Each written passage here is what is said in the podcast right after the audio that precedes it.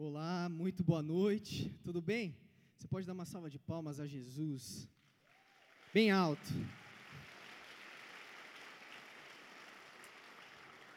Noite incrível na presença de Deus. Hoje nós vamos dar continuidade ao nosso tema, ao tema que nós estamos abordando, conversando sobre o livro de Provérbios. O tema se chama, esse tema se chama Sabe a Loucura. E o livro de Provérbios é um livro que traz a nós a sabedoria e o conhecimento que vem do alto. Hoje nós vamos conversar sobre o provérbio que está lá no capítulo 3, no versículo 5. Provérbios capítulo 3, versículo 5 diz o seguinte: Confie no Senhor de todo o coração. Não dependa de seu próprio entendimento. Nós precisamos compreender o porquê que Salomão nos entrega esse provérbio de sabedoria. E a verdade é que nós vivemos lutas, não é verdade? Nós enfrentamos lutas, lutas são inevitáveis em nossa vida. Todos os dias ou talvez existam momentos específicos em nossa vida que são marcados por lutas, por dificuldades. Nós enfrentamos muitas dificuldades. E o nosso coração, ele pode estar inclinado nesses momentos na nossa vida como um todo, a confiar em tudo menos no Senhor. Nosso coração pode estar inclinado a confiar em nós mesmos, acreditando que o nosso jeito, a nossa forma, que a nossa saída é a melhor. E nós vivemos talvez uma vida pautada na confiança daquilo que é externo, confiando no governo, confiando na polícia, confiando nos pais, nos bens, na inteligência, no diploma. Enfim, nós achamos alguma coisa na nossa vida para colocar a nossa confiança. Nós somos inclinados, nós somos seres que precisamos achar um porto seguro, nós precisamos de um porto seguro. E muitas vezes nós criamos esse porto seguro, muitas vezes nós fazemos ele, né? nós damos um jeito a nossa condecoração, nosso diploma de Harvard vai ser infalível. É isso que vai me trazer segurança para eu viver minha vida. Ou uma pessoa, minha esposa, o meu marido, eu vou construir minha vida baseada em cima desse relacionamento e ele vai ser o chão, ele vai ser aquilo que eu vou confiar ou os meus pais, né, como eu disse. O que eu quero levantar nessa noite ao nosso coração é a seguinte pergunta: onde está a sua confiança? Onde você tem depositado a sua confiança? Qual é a sua força? Da onde vem a sua força? De que maneira você tem enfrentado a vida? De que maneira você tem enfrentado as lutas que batem a nossa porta? E para isso, para nós descobrirmos sobre onde deve estar nossa confiança, nós vamos falar sobre esse provérbio que Salomão nos entrega. Antes disso, vamos orar. Baixe sua cabeça, feche seus olhos. Senhor Jesus, muito obrigado por essa noite. Muito obrigado, Senhor, pela oportunidade que nós temos de te adorar, pela oportunidade que nós temos de estar em tua presença como igreja. O nosso desejo nesse tempo é adorar o Senhor é reconhecer o Senhor como o nosso Deus, Por isso, nós pedimos que nesse tempo, a tua palavra seja um consolo ao nosso coração. Que a tua palavra possa vir e encorajar os medrosos, a dar alegria aos tristes. Que a tua palavra venha saciar a sede daqueles que têm sede, matar a nossa fome. Que o nosso coração esteja aberto, Senhor, para tudo que o Senhor quer ministrar à tua igreja nessa noite. Nós oramos assim, reconhecendo a tua autoridade, teu poder, no nome de Jesus. Amém. Amém. Para falar sobre confiança no Senhor, eu quero usar a história de um rei, um rei que governou Judá, um rei chamado Ezequias. Talvez quando você ouve a palavra Ezequias, você se lembre de alguém que se chama Ezequias, e se você for investigar, a família provavelmente é uma família de crente, porque Ezequias é nome de crente, não é verdade? Ezequias, para nós falarmos sobre a história e, e, e o que marcou a vida desse homem, que está relatado lá em 2 Reis, no capítulo 18, e você pode abrir a sua Bíblia em 2 Reis, no capítulo 18, nós vamos começar a falar lá no versículo 13. 2 Reis, capítulo 18, versículo 13. É um tempo onde o, o reino de Israel está dividido entre o reino do norte e o reino do sul. O reino do norte, o reino onde Israel estava alocado era governado por um rei chamado Oséias. E o reino do sul, o reino de Judá, era governado por Ezequias. Era um reino dividido. Nesse tempo, Israel havia sido saqueado pela Assíria, pelo Império Assírio. A, a Síria, ela era um império muito potente, um exército poderoso, Israel havia sido dominado pela Síria, saqueado e levado cativo. O governo da Síria levou o povo de Israel refém numa região chamada Gozã. E isso a Bíblia relata que aconteceu pelo fato de os israelitas terem adorado outros deuses e desobedecerem ao Senhor. O fato deles terem desobedecido ao Senhor fez com que o Deus entregasse Israel ao, ao cativeiro da Assíria. E então a Síria, por ser um império dominante muito forte, havia colocado o seu domínio sobre a região, inclusive Judá, cobrando impostos. E quem é esse rei Ezequias? Quem foi esse homem? A Bíblia diz que Ezequias foi o, o rei que Judá teve, um, dos reis melhores.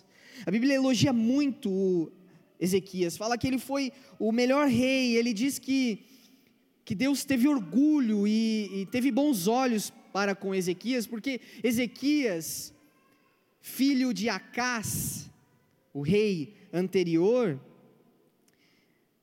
ele destruiu os altares que Acás havia levantado em Judá. Acás fez, fez altares de culto a outros deuses, inclusive dentro do templo onde o povo de Judá adorava a Deus. Acás não foi um bom rei, ele conduziu o povo para longe dos caminhos do Senhor. E quando Ezequias vem governar Judá, ele faz o que? Ele retorna para debaixo da presença de Deus, obedecendo a Deus. Ele destrói, inclusive, um altar que o povo de Judá havia levantado para adorar a serpente que Moisés havia feito para curar aqueles que haviam sido picados por cobra. Não sei se você lembra dessa história, mas o povo começou a adorar essa serpente, ele destruiu todos esses altares, fez uma limpa geral e se submeteu ao senhorio de Deus. Esse é o pano de fundo, esse é Ezequias e esse é o contexto, o contexto onde Judá e aquela região estava sendo dominado pela Síria. Vamos ler lá no capítulo 18, no versículo 13. Acompanha comigo. No 14 ano do reinado de Ezequias, Senaqueribe, rei da Síria, atacou as cidades fortificadas de Judá e as conquistou. Ezequias, rei de Judá, enviou essa mensagem ao rei da Síria, em Laques: Cometi um erro. Se você se retirar, eu lhe pagarei qualquer tributo que exigir. O rei da Síria exigiu 10.500 quilos de prata e 1.050 quilos de ouro, e para juntar essa quantia, Ezequias usou toda a prata guardada no templo do Senhor e nos tesouros do palácio. Arrancou até o ouro das portas dos batentes do templo do Senhor, que ele havia coberto com ouro, e entregou tudo ao rei da Síria. Apesar disso, o rei da Síria enviou de Laque seu comandante em chefe, seu comandante de campo e seu porta-voz, juntamente com um grande exército, para confrontarem o rei Ezequias em Jerusalém. Vamos entender.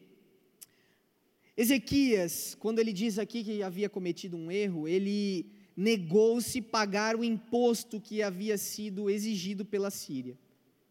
Então a Síria, o rei da Síria, vai até Judá e domina as cidades fortificadas, as cidades muradas.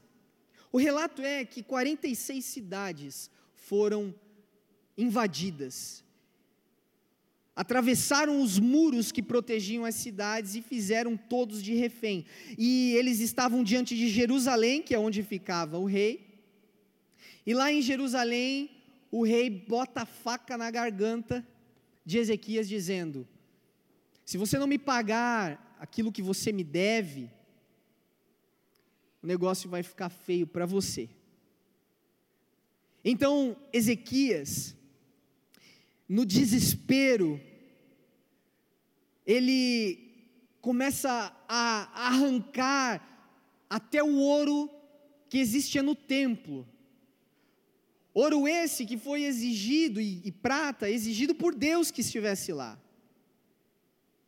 Então, aqui nós vemos que Ezequias toma uma atitude desesperada e ele paga tudo o que o, o rei da Síria queria, ele, ele se rende a esse, a esse mandato, entregando uma quantia enorme, ele, ele limpa os cofres do templo de, em Jerusalém, ele acha, arranca dinheiro da onde não tinha, prata e ouro, e entrega e diz: está aqui, ó, é isso que você quer, toma e vai embora, deixa o nosso povo em paz.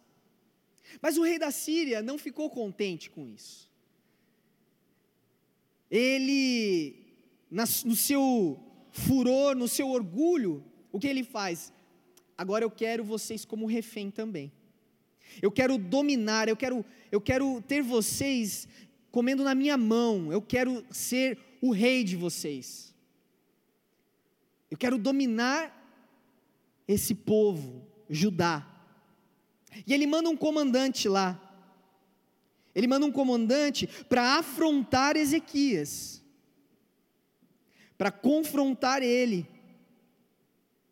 E essa atitude de Ezequias, essa atitude que ele teve de confrontar o rei da Síria e não pagar os impostos, acendeu uma ira e um conflito muito grande entre Judá e a Síria, que era um império poderosíssimo.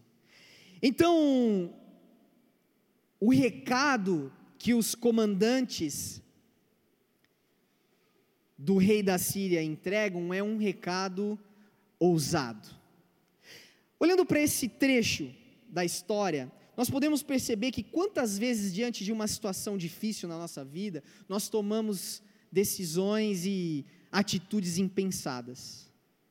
Quantas vezes, confrontados ou no desespero, nós agimos por impulso, nós agimos segundo o nosso coração, nós agimos segundo o nosso entendimento. Quantas vezes as nossas atitudes impensadas ou o nosso entendimento como deve ser feito as coisas nos causaram tantos transtornos, nos prejudicou de uma forma tão grave. E sabe, o princípio para que nós entremos numa ruína é confiar em nós mesmos. Confie em você mesmo e espere pelo pior. E sabe, isso é uma coisa muito interessante, porque existe uma filosofia muito difundida que é: você precisa confiar em você mesmo, você precisa confiar no seu coração.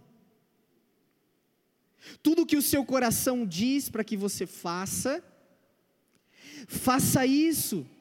Se te faz feliz, não tem problema. E sabe, esse é o atestado que muitas vezes nós assumimos de ruína em nossa vida, confiar em nosso próprio entendimento, confiar em nosso próprio coração. A Bíblia já nos alerta: maldito é o homem que confia em si mesmo, porque nosso coração é enganoso. Nós, Tiago fala que o nosso coração é uma fábrica de maus desejos. Nosso coração é cobiçoso, nosso coração é vaidoso, nosso coração é uma máquina de que produz ídolos. E confiar no nosso coração, confiar no nosso próprio entendimento, é um caminho onde nós chegamos à ruína. E muitas vezes, em momentos desesperador, nós nos apoiamos nesse entendimento. Nós nos apoiamos, sabe, nesse coração. A segunda parte que eu quero ver com você é lá no versículo 28, que é o recado que foi entregue pelo rei da Síria a Ezequias. Olha só o recado.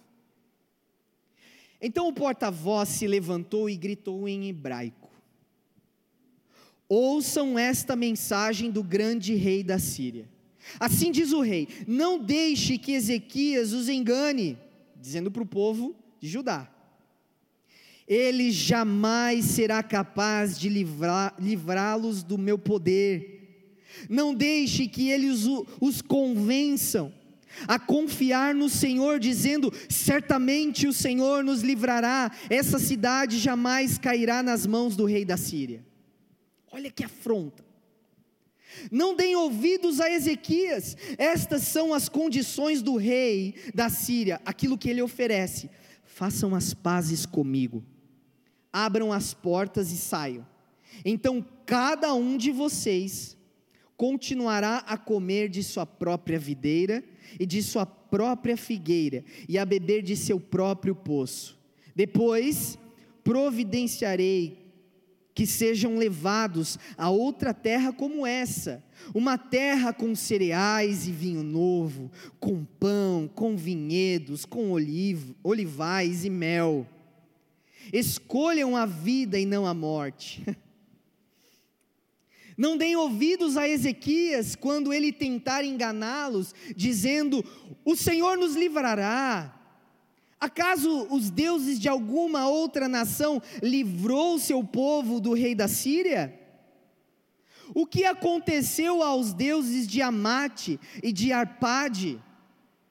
E quanto aos deuses de Sefarvaim e de Rena e de Vá, acaso algum deus livrou Samaria do meu poder?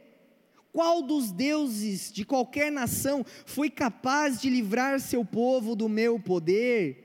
O que os faz pensar que o Senhor pode livrar Jerusalém de minhas mãos? Esse foi o recado que o rei da Síria deu ao povo de Judá. O povo estava refém da Síria, várias cidades haviam sido dominadas. Uma situação complicada. Sabe aquelas situações em que você está se sente num beco sem saída? Aquela situação que é, você está entre a cruz e a espada? Aquela situação que parece que não tem, sabe, que tem uma parede na sua frente, você não consegue enxergar. Você não vê saída. Essa é, era a sensação que o povo estava. E o comandante assírio, ele põe em xeque a fé de Judá. Ele põe em xeque o Senhor de Judá. Põe em xeque o poder desse Senhor. E põe em xeque o líder dessa nação. Ele confronta a confiança do povo. Várias vezes a palavra confia é usada aqui. Por quê? Porque a afronta que o rei da Síria estava querendo levantar ali com o povo era em abalar a confiança daquele povo. Num chamado de arrependimento, num chamado de rendição, num chamado de se renda àquele que verdadeiramente é poderoso. Olha só, eu combati várias nações, a qual os seus deuses não foi capaz de me combater. O poder desses deuses não foi capaz comigo. Quem disse que Jerusalém é diferente? Olha aonde ele vai. Ele vai na fundação. Ele vai na estabilidade ele vai exatamente no ponto principal. E ainda dá uma promessa de vida boa àqueles que se rendessem. Ele disse: se vocês se renderem, eu darei prosperidade a vocês, eu darei vida boa, vinho bom, azeite bom, pão fresquinho, uma terra boa para plantar. Se rendam a mim e vocês terão tudo isso. Você já se sentiu refém de alguma situação? Você, você já esteve numa situação em que se render parecia ser o melhor? Uma situação em que você foi, foi tentado a pensar que Deus não existe? Uma situação em que você fala, cara, Deus não se importa comigo, só pode. Onde está Deus? Deus, Está parecendo que não existe. Está parecendo que você não me ama. Está parecendo que o fundamento, o que eu devo confiar, é num outro poder maior que o próprio Deus. Afinal de contas, eu estou diante de uma situação em que, se eu me render, talvez eu tenha mais lucro. Talvez eu tenha mais vantagens. Uma situação que, se eu resistir, eu vou morrer.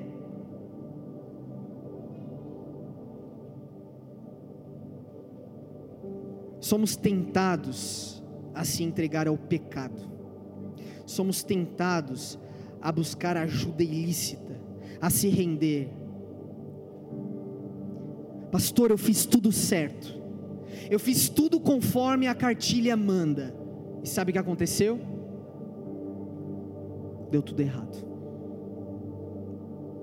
Eu confiei no Senhor, pastor. Eu coloquei minha confiança nele, mas sabe, deu tudo errado. Eu estou com a faca no pescoço. Pastor, eu sempre ofertei na igreja, mas as portas não se abrem. Pastor, eu fiz conforme Deus ordenou, mas a minha vida está uma, tá uma ruína. Está parecendo atrativo se render ao pecado. Está parecendo atrativo fazer uma gambiarra, fazer um, um cambalacho para que eu ganhe mais dinheiro, sabe? Está mais atrativo, pastor. Afinal de contas, eu fiz tudo certo e olha o que aconteceu.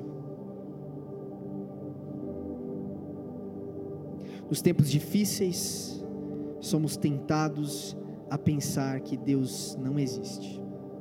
Somos tentados a achar que Ele não se importa com a nossa dor, que Ele não está vendo nossa lágrima. Essa é a tentação.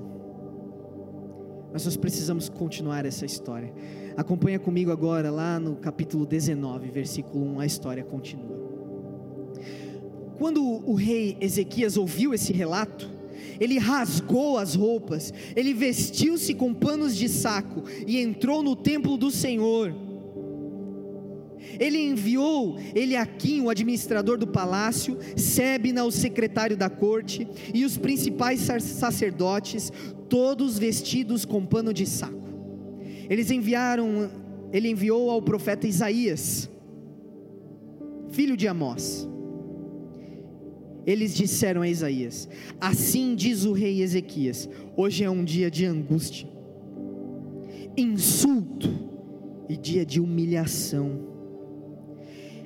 É como quando a criança está prestes a nascer, mas a mãe não tem forças para dar a luz. Contudo, talvez o Senhor, seu Deus, tenha ouvido o porta-voz que o rei da Síria enviou para desafiar a Deus e o castigue por suas palavras. Por favor, Isaías, ore por nós que restamos. Depois que os oficiais do rei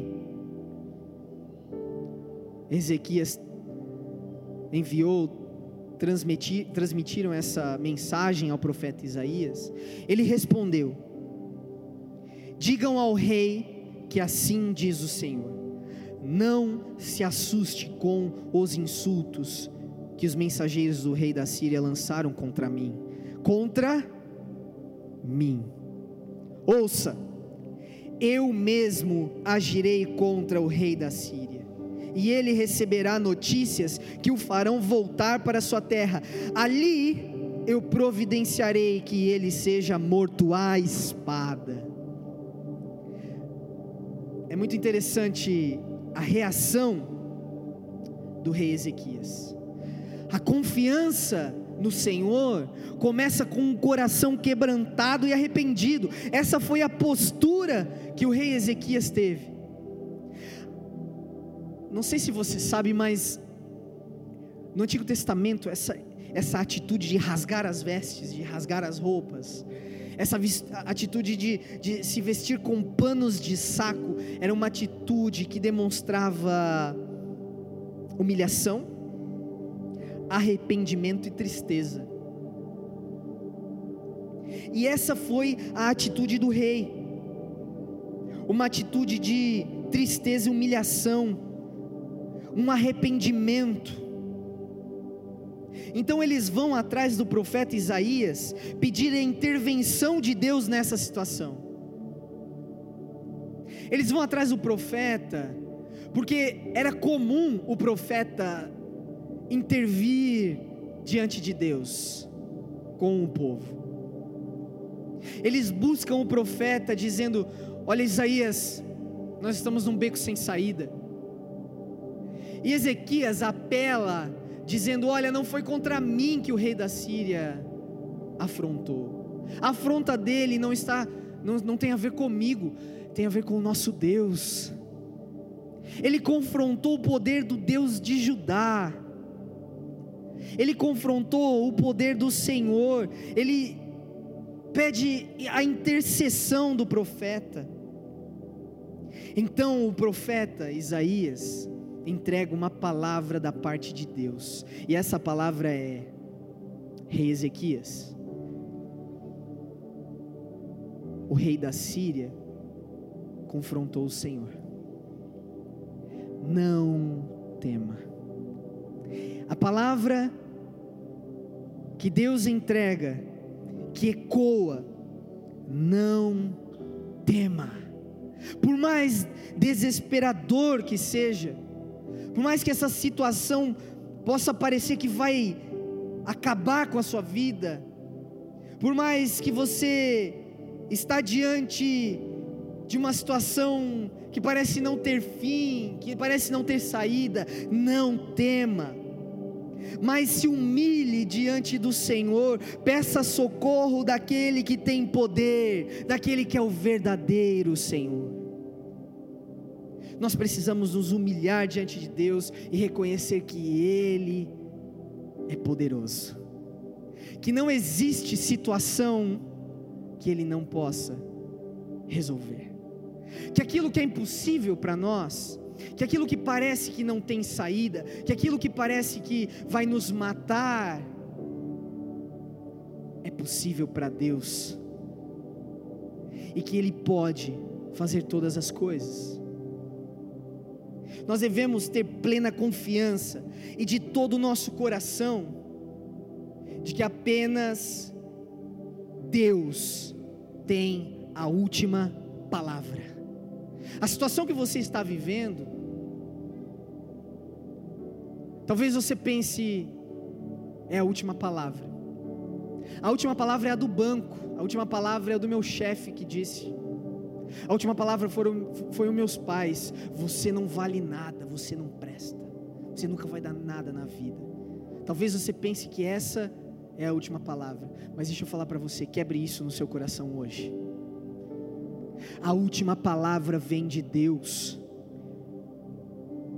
Ele é o Deus poderoso que determina como uma situação se encerra.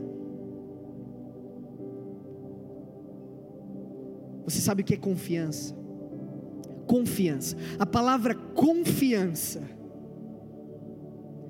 Confiança é a crença na probidade moral, na sinceridade, na lealdade, na competência, na discrição de outra pessoa.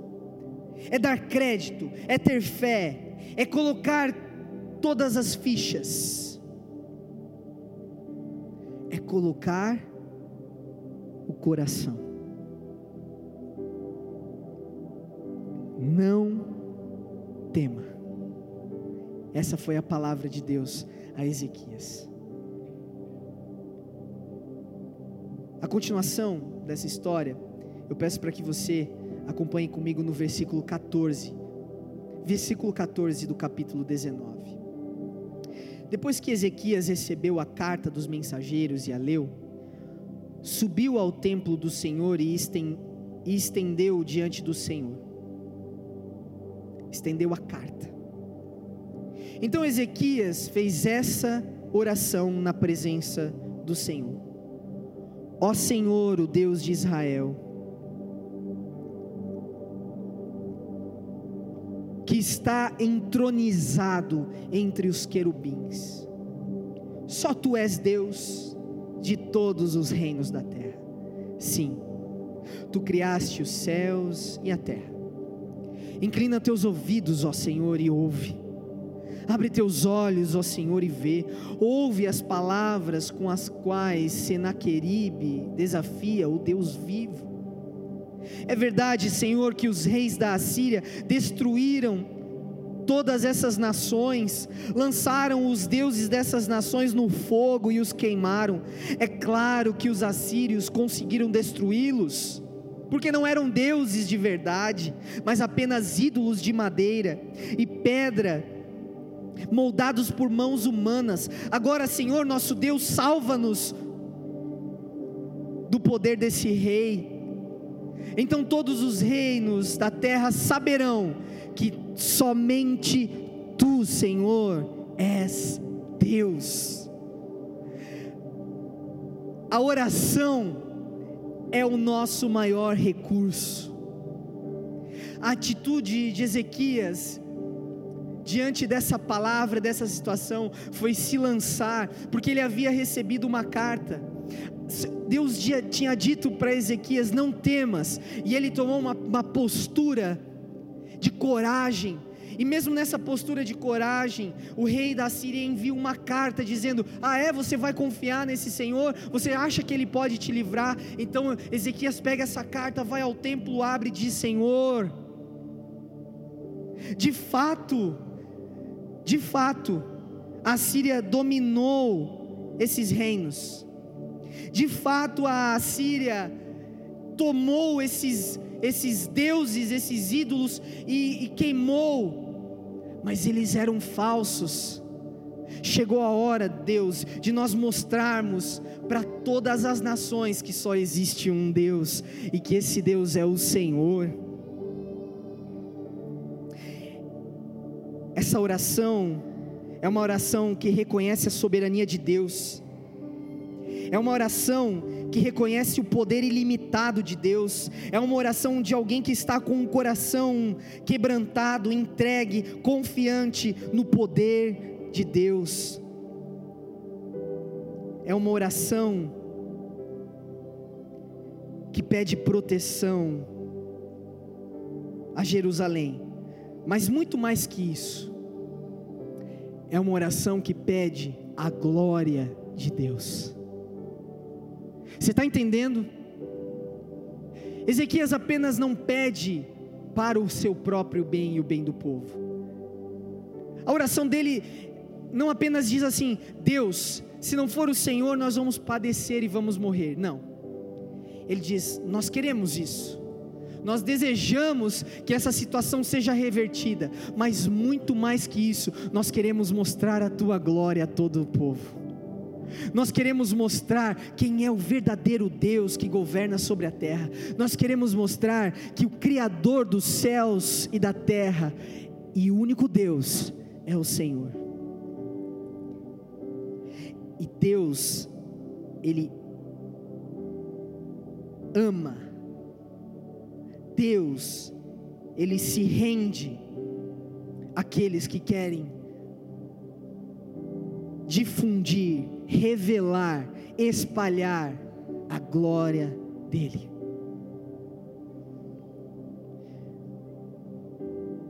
Confie no Senhor, coloque a sua confiança no Senhor, faça do Senhor a sua base, o seu fundamento faça do Senhor o seu protetor, porque Ele protege os que o buscam.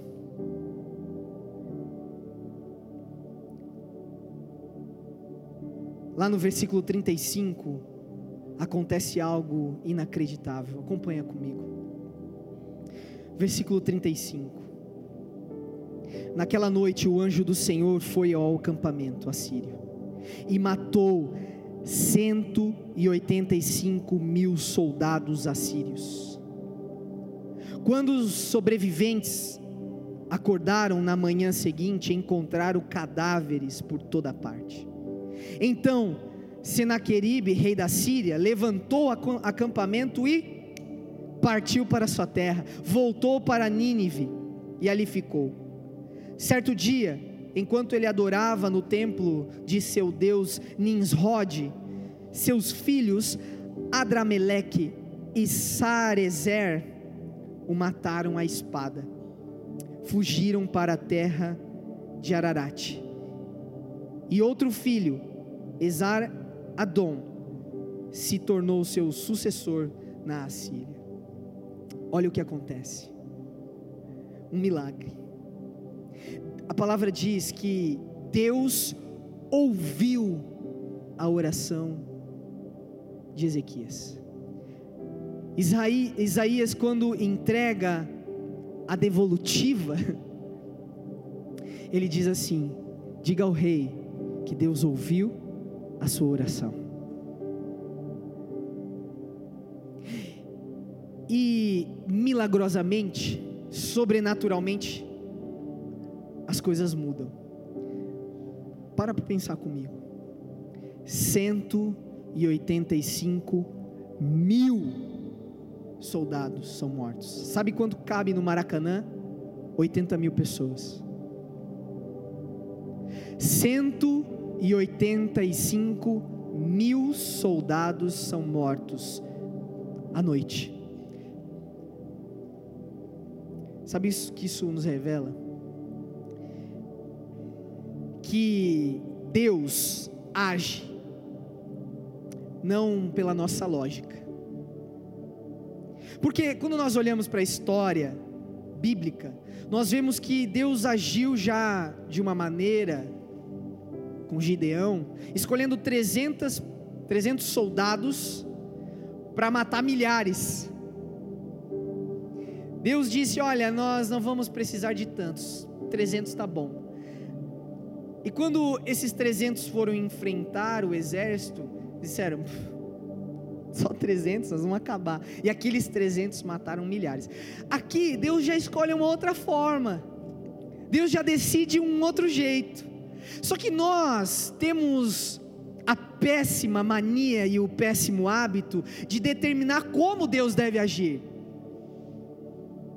Nós queremos falar, não, Deus, eu quero um milagre, mas eu quero desse jeito, tem que ser por esse jeito, tem que ser essa porta, não, não como o Senhor quer.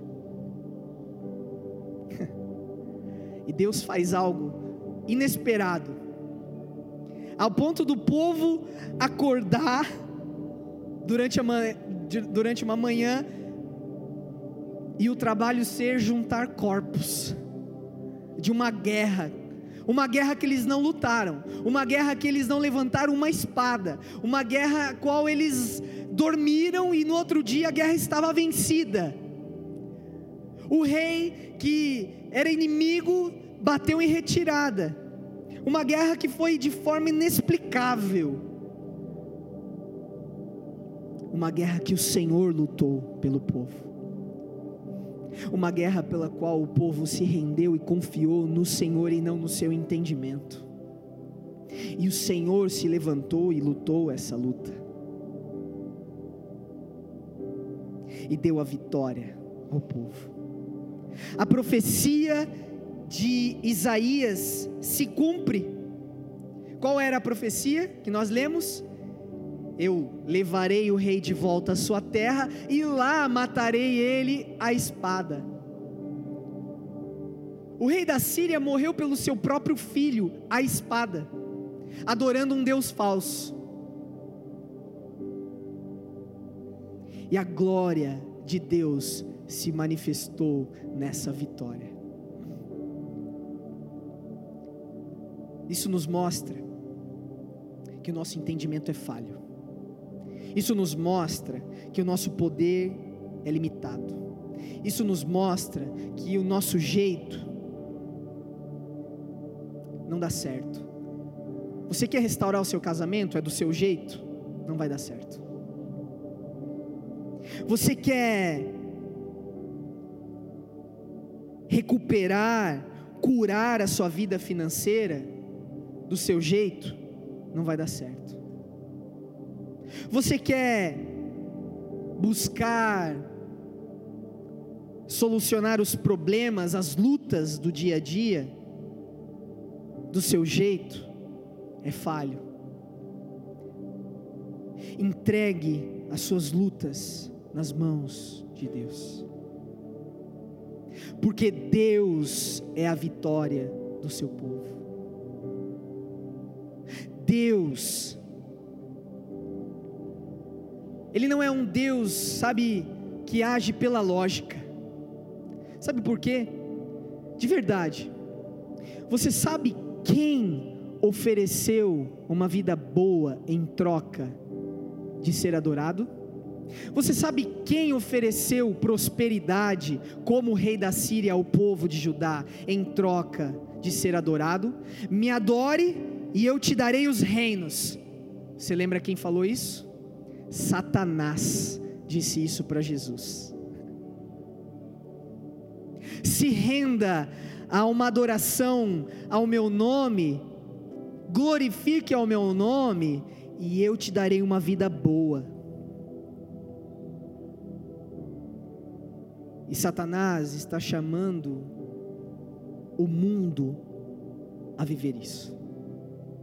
Lá no Éden, Satanás abalou a confiança do homem e da mulher em Deus. Que árvore é essa? Essa árvore nós não podemos comer. Quem disse isso? Deus. Será mesmo? Por quê? Ele disse que se nós comermos dessa árvore, nós seremos conhecedores do bem e do mal, então nós morreremos. Não. Se vocês comerem dessa árvore, vocês serão igual a Deus. Abalou o quê? A confiança que o homem e a mulher tinham em Deus. O rei da Síria chega para o povo dizendo: Não acreditem, não acreditem nisso. Essa história de colocar a confiança em Deus, isso aí é mentira. Se rendam a mim, me adorem, me façam como rei e eu darei prosperidade. E muitas vezes nós cegos querendo prosperidade, muitas vezes dentro da igreja, ouvimos uma falsa doutrina. Achando que o Deus Todo-Poderoso é alguém que existe para nos servir, para nos fazer prósperos, invertendo os papéis, achando que na verdade Ele é o nosso servo, e é o nosso estralar de dedo, as coisas têm que acontecer do nosso jeito. Mas quando nós olhamos para essa história, nós percebemos que o maior desejo de Ezequias era que a glória de Deus se revelasse. Senhor, faça isso por amor do teu nome. Faça isso para que o teu nome seja conhecido entre o céu e a terra, para que o teu nome seja revelado a todos os outros povos. E isso me faz lembrar, inclusive, da história quando Moisés está tirando o povo do Egito da escravidão. Lembra das dez pragas? Eram dez deuses adorados pelos egípcios. Vocês adoram o Nilo? É mesmo? Faço dele sangue. Eu mato o Nilo. Vocês adoram uma deusa com cabeça de sapo? Eu vou encher a terra de vocês de sapo. Vocês adoram a deusa da fertilidade, vocês adoram a deusa da agricultura. Ra, vocês adoram Ra, que é o deus do, é, que é o sol, é o deus da luz, o sol. Eu faço trevas. Pastor, por que que Deus fez é, essas pragas para castigar o Egito? Deus não, não estava castigando, Deus estava disciplinando, Ele estava dizendo: egípcios, só existe um Deus Coloque seu coração em mim, coloque a sua confiança em mim, tire os seus ídolos, derrube os seus altares e confie no Deus verdadeiro, no Deus poderoso, aqueles que de fato pode livrar vocês do inferno.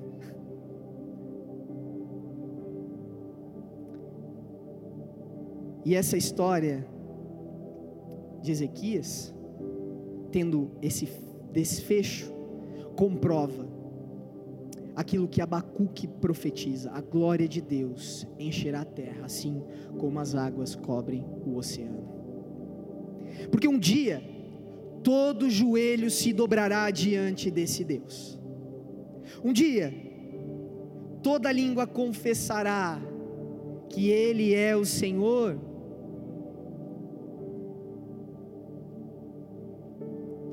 Coloque o seu coração em Deus.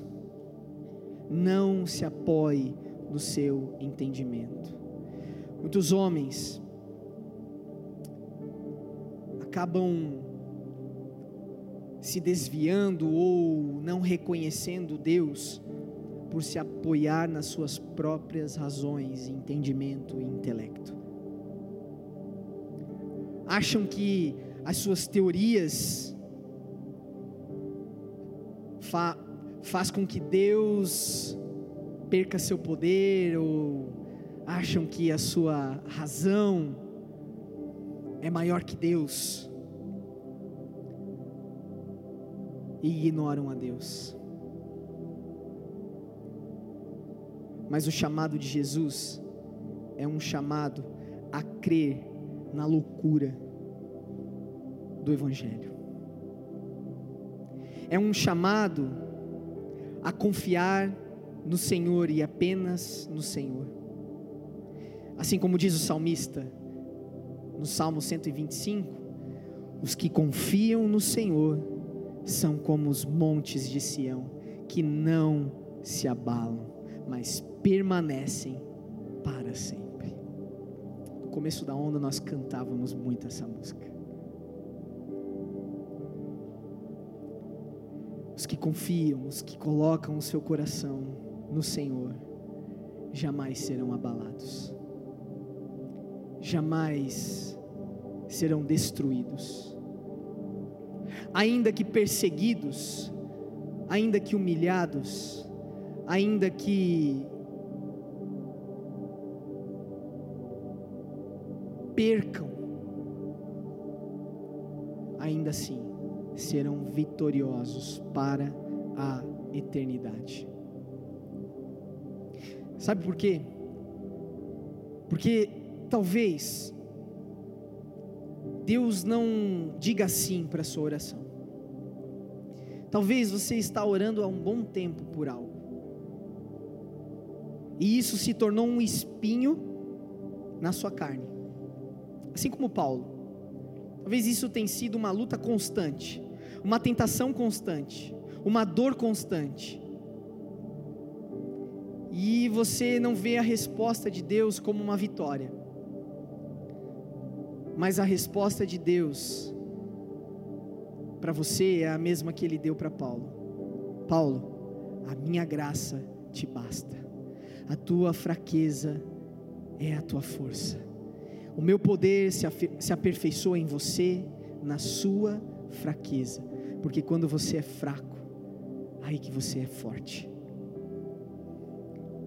E talvez essa fraqueza, essa dor, esse espinho, é o que te sustenta na presença dEle. É essa fraqueza que te faz conhecer o verdadeiro poder de estar na presença de Deus. É essa fraqueza que te faz se lançar aos pés de Deus. E todas as lutas que te levam aos pés de Deus já te fez um vitorioso, porque é o melhor lugar que você poderia estar. Esse é o melhor lugar que nós podemos estar diante de Deus. Amém. Esse é um apelo que eu faço ao seu coração nessa noite. Não se apoie ao seu entendimento. Não se apoie às suas razões. Talvez você é alguém diplomado, talvez você é alguém que juntou riquezas, Talvez você é alguém muito bem resolvido e considera não precisar do Senhor, porque a sua segurança foi feita em cima dessa base. E meu apelo a você é: tome cuidado. Tome cuidado para que essas coisas não roubem o lugar do Senhor, para que essas coisas não sejam a sua base e o seu porto seguro. Eu conheço muitos homens que faziam dessas coisas o seu porto seguro, a sua base, a sua razão de viver. E essas coisas são perecíveis. Crises acontecem. Doença, abandono, e o fato é que quando nós colocamos essas coisas perecíveis como fundamento da nossa vida, a nossa vida rui junto com essas coisas. Mas aqueles que colocam a sua confiança no Senhor são como os montes de Sião que não se abalam. Pode vir tempestades, pode vir crises, pode vir enfermidades, pode vir abandonos, ainda que a figueira não dê o seu fruto, ainda que os seus pais te abandonem, ainda que os campos não floresçam, o Senhor ainda é a sua esperança, a sua torre forte. Colocar o coração no Senhor é se render ao senhorio de Jesus, é reconhecer que não há outro Senhor além de Cristo, é render o seu coração numa postura de humilhação, dizendo: Jesus, eu não sou ninguém e não tenho nada, eu quero ter você, para aí sim ter tudo. Eu quero que o Senhor seja suficiente em minha vida. Eu quero colocar o meu coração, a minha confiança em Ti. E o meu primeiro convite é um convite a você que nunca fez essa entrega. É um convite a você que nunca se rendeu a Jesus. E eu creio que talvez hoje o Espírito Santo tenha falado com você de que chegou o dia. Chegou o dia que você entregue tudo nas mãos dele. Chegou o dia de tomar uma decisão, uma postura. E eu quero orar com você. Feche seus olhos. Vamos orar. Se você quer entregar sua vida a Jesus, diga a Ele assim: Jesus, eu reconheço que só o Senhor é Deus eu desfaço todos os ídolos da minha vida. Eu reconheço a minha natureza pecaminosa. Eu reconheço que estou afastado do Senhor. Eu reconheço que o meu coração não está em Ti. E nessa noite eu tomo a decisão de me render e de me entregar ao Teu senhorio.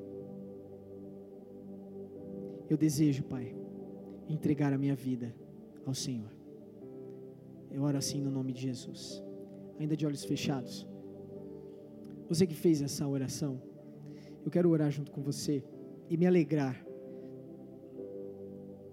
Porque a palavra diz que quando um filho volta para casa, quando alguém se rende a Jesus, há uma festa no céu, há um banquete sendo celebrado. E eu queria que você levantasse uma das suas mãos, dizendo que você entregou a sua vida a Jesus. Pega uma das suas mãos, bem alto para que eu veja. Amém. Glória a Deus. Amém. Amém. Essa é a obra do Espírito Santo. Amém. Amém. Glória a Deus. Eu queria convidar a igreja a dar uma grande salva de palmas a Jesus, porque o Espírito Santo convenceu o pecador da justiça e do juízo e o chamou de volta para casa. Isso é uma alegria, amém? É ou não é uma alegria? Eu fico feliz com isso. É óbvio que essa oração, ela não é um passe, né? tipo, entrei, não. Essa oração é uma manifestação de reconhecimento e humilhação diante de Jesus.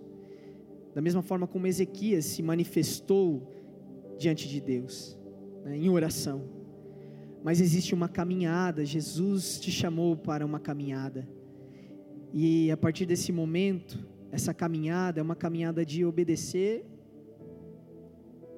a tudo que ele ensinou, porque esse chamado é um chamado para ser um discípulo. Amém? E esse chamado é um chamado de constantes arrependimentos. Porque aquele que começou uma boa obra em nós é fiel para cumpri-la. Então, diariamente Deus vai trabalhando o nosso coração, sabe? Nós precisamos permitir Ele trabalhar em nosso coração. Nós precisamos permitir Ele mexer, né? Nós precisamos ser de fato como um vaso nas mãos do oleiro, onde Ele quebra, né? e nos molda segundo a sua boa, perfeita e agradável vontade. Essa é a chamada que Deus tem para nós como seus discípulos. E um chamado ao arrependimento nessa noite que Deus tem falado ao nosso coração como igreja, é esse chamado de nós, como igreja, colocarmos o nosso coração no Senhor, confiando nele. De que quando nós temos lutas, o nosso primeiro recurso seja buscar ao Senhor de quando nós estamos com dificuldades, que a nossa primeira reação seja se jogar diante do, de, do Deus vivo, do Deus poderoso e dizer: Deus, eu não quero buscar nenhum recurso, eu quero buscar primeiramente a Ti. Eu quero primeiramente buscar o Senhor para estar debaixo da Tua vontade soberana. E se você quer, como igreja, buscar esse coração que, que é entregue à presença de Deus, só você que quer isso, só você que quer se entregar, fique de pé no seu lugar, vamos orar juntos como igreja, fique em pé no seu lugar. Se o seu desejo é esse, como igreja, eu, eu me coloco de pé, eu quero que Deus faça essa obra ainda no meu coração, ainda mais. Amém. Vamos orar juntos. Senhor Jesus, obrigado, Pai. Obrigado porque a tua palavra nos chama ao arrependimento. Nós confessamos ao Senhor que muitas vezes não temos demonstrado que a nossa confiança está no Senhor. Muitas vezes, em meio ao desespero, em meio às situações adversas, nós tomamos posturas que demonstram desconfiança do Senhor. Muitas vezes o nosso coração murmura, reclama, porque de fato nós queremos uma solução e queremos da nossa forma, nós queremos vitória e queremos do nosso jeito. Nós nunca nos atentamos, ou por vezes não nos atentamos, ó Pai, ao propósito maior que o Senhor está fazendo em nossa vida e através da nossa vida.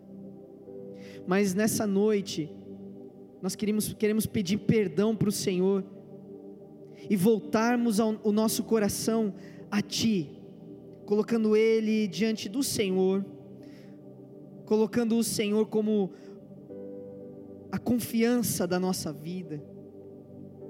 Nós não queremos nos apoiar nos nossos próprios entendimentos, nós queremos dizer para o Senhor que nada na nossa vida se compara ao Senhor, só o Senhor só o Senhor é santo, é bom. Só o Senhor é Deus vivo. Só o Senhor é o Deus que nos livra. Só o Senhor é o Deus que merece toda a nossa adoração. Por isso, Jesus, faz essa obra em nós. Espírito Santo, nós clamamos, faz essa obra em nós, Pai. Transforma o nosso coração duvidoso. Nós cremos, ó Pai, nós cremos que a maior vitória, que a vitória verdadeira nós já temos, somos mais que vencedores. No dia em que o Senhor voltar, o Senhor nos encontrará com nossos joelhos já dobrados e a nossa boca confessando que o Senhor é Deus.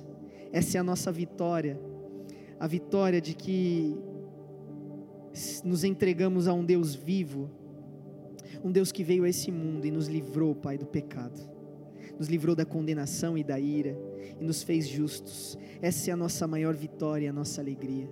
Nós oramos assim, Senhor, no nome de Jesus. Dê uma salva de palmas a Jesus bem alto.